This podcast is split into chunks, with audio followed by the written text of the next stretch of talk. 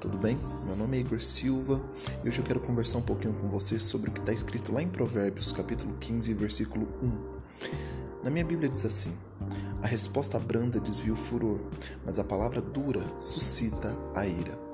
Quantas vezes nós perdemos a oportunidade de ficar quieto, de nos calarmos, ou muitas vezes de simplesmente ignorarmos algumas situações que nem deveriam ser levadas em consideração, já que não são verdadeiras ou já que não condizem com aquilo que nós pensamos ou que nós fazemos? Bem, Muitas vezes a gente não tem condição psicológica, física e espiritual de respirar fundo e de pensarmos: será que vale a pena realmente responder?